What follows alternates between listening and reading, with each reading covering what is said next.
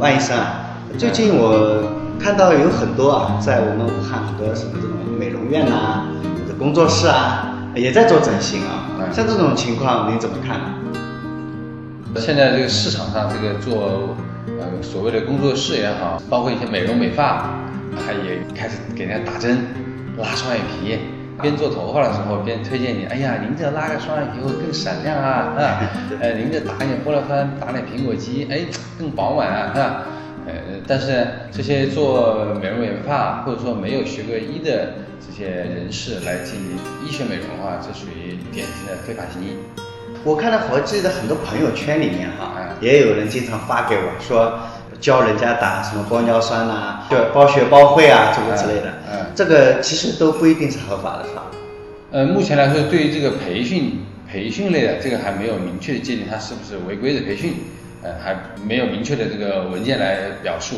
但是呢，呃，市场上确实有很多很多这样的培训，比如说你交个一万两万，培训你四五天，把各种微整形的方式或者说双眼皮的方式都教给你，呃，你就在那个小猪上面跟他练手，然后呢，在学员与学员之间互相扎针。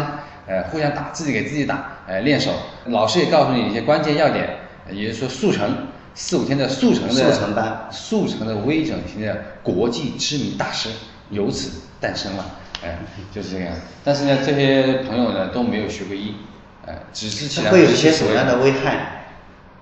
最最典型的危害，我个人觉得是无知者无畏，嗯，喊着打，没事儿，打打打，但是打这东西有风险的，会出事儿的。呃，中华医学会整形外科学分会做了一个统计，在国内目前出现的各种呃打针啊、双眼皮啊这种出现并发症，呃严重的并发症，大多数百分之九十五以上都出自于工作室。所以说你在那里打，你很有可能会变成分子，分子。就是那个事故率的分子。大家都不想成为那个，对大家都希望成为事故率的分母。我以前有一个朋友啊，他自己也开工作室，后来呢，他的工作室里边啊也给人家割双眼皮，嗯割双眼皮呢，他也是自己去啊，自己的一个员工嘛，嗯教人家去哪不知道从哪学的，嗯就给人家割双眼皮，还真出事儿了。嗯出了个什么事儿呢？因为什么感染，嗯。把那个眼睛啊差点就弄瞎了，哦。然后赶紧把这个病人啊，把这个顾客送到公立医院去做什么修复啊之类的，嗯。给这个顾客造成了这个眼睛的弱视，而且是终身的。哦哦。嗯，从此以后，我这个朋友再也不敢做这个事儿。嗯，呃，市面上开工作室的还算有一个固定门面，虽然是租的，对吧？或者是居民区里面租了个三室一厅的房子，还有个固定的，还有更更牛的，就拎个包，全国各地到处飞的。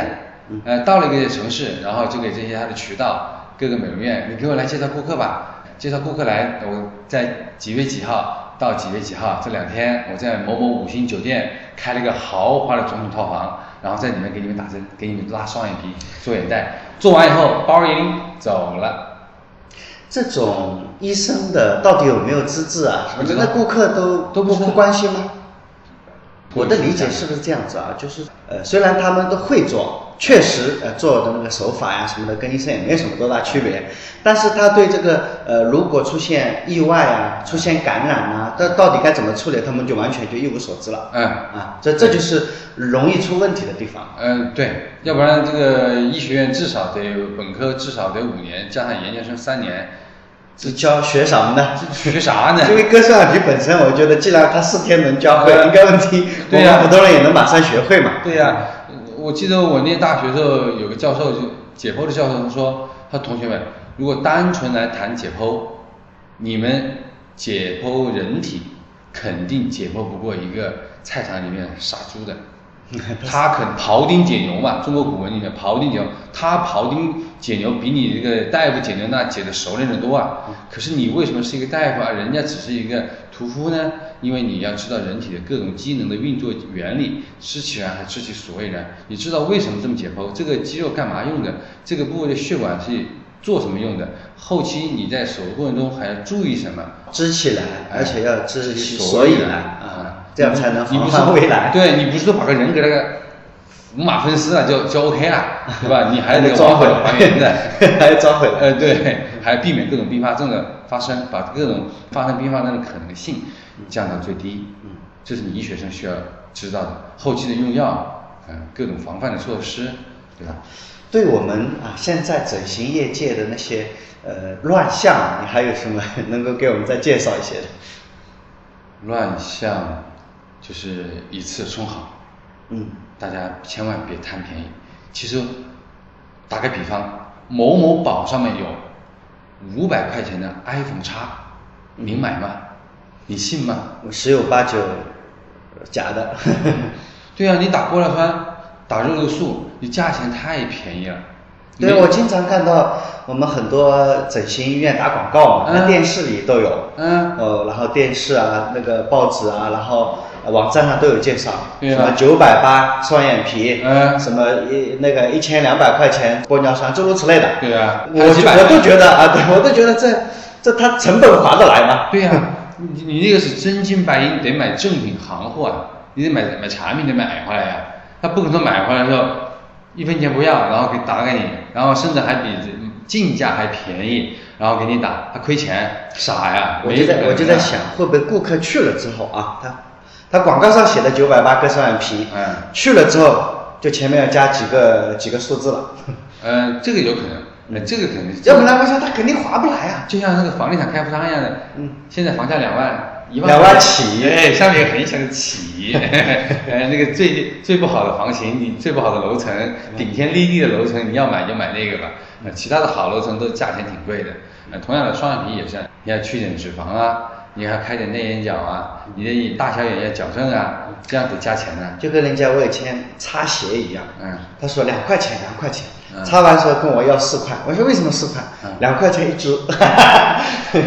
也许你看到的这个双眼皮几百块钱，也许进去后也许给你加个零。啊，也许会跟你说很贵，这也加钱，那也加钱，术后还打点针。这也正说明啊，虽然我们这几年我们中国的整形业界啊，就是虽然是发展非常的迅速，而且我看数据说中国即将成为全球第二大整形市场。我估计除了美国之外。基本上大多数的那个整形都在中国产生。会，目前的排名是巴西排第二，整形的手术量巴西排第二。嗯。呃，那么刚才双眼皮只是一个例子，双眼皮其实对于大多数的一些工作室，他们自己的没有学过医的工作室的人员，一般他们还不太敢开，一般他们都会请一些大夫去开，正规的大夫，呃，这样相对强一点。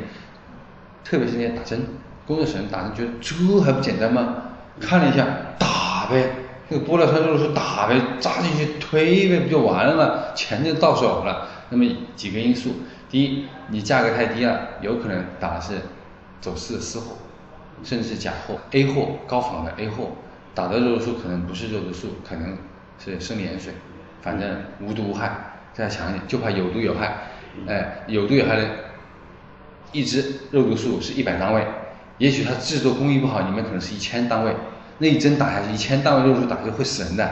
我们武汉市也出过这样的案例，只不过后来没报道。我们圈内人知道。我知道，以前好像有一个中国好声音的一个什么获奖的一个一个比赛的选手，在超级女声。对，超级女声。王贝，那个是零几年的事情，十几年前的事情了。他是做下颌角，做下颌角做手术，后来不幸身故。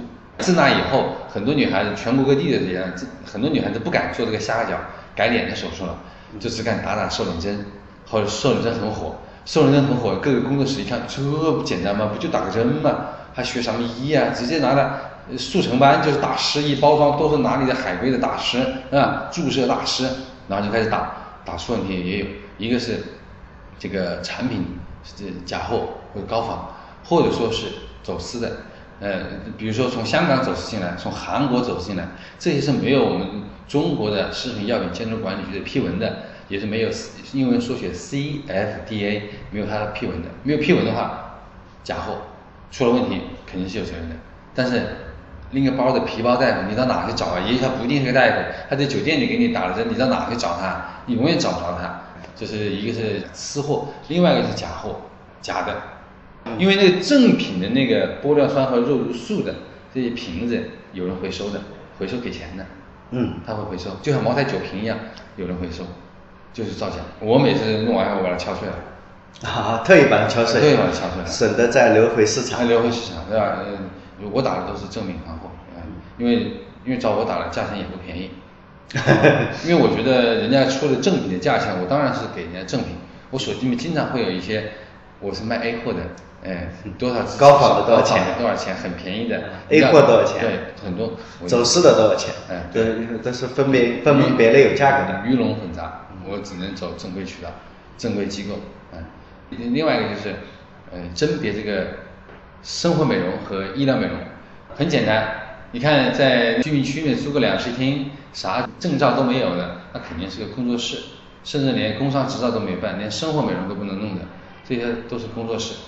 说的更不好听的措辞，就是个黑诊所、小作坊。嗯哎，那么还有一类呢，就是生活美容，他开了一个工商执照，他是专门做生活美容，比如说洗脸啊、护肤啊、呃，给你精油啊、香薰啊，这些属于生活美容的。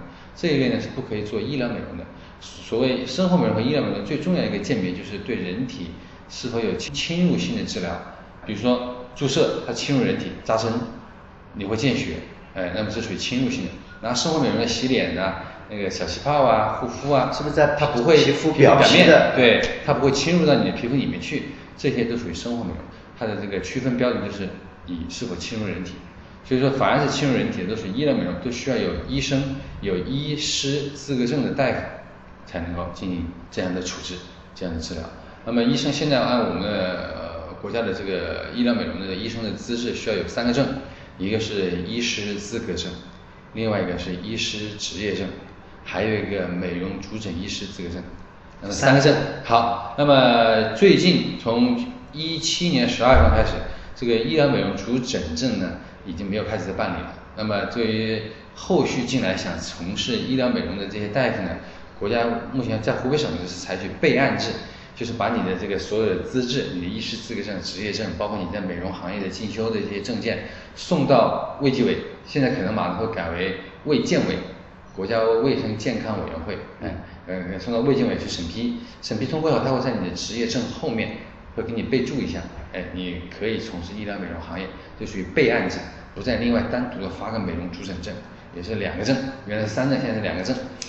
外医生，最近我发现我身边好多以前的做，比如说妇科医生啊、外科医生啊、好像他不是做整形出身的，他也说他改了个证，他现在也可以做嗯整形美容了。嗯有因为现在整形美容的医生比较比较吃香嘛。哎，改专业的到卫计委去变更你的职业范围，比如说妇科，按照国家的一个要求，比如说你去整形进修一年，然后在这个学习多长时间，把那个你的职业类别从妇科变更为整形外科，或者是眼科变更为整形外科，那么你这是可以医疗美容的。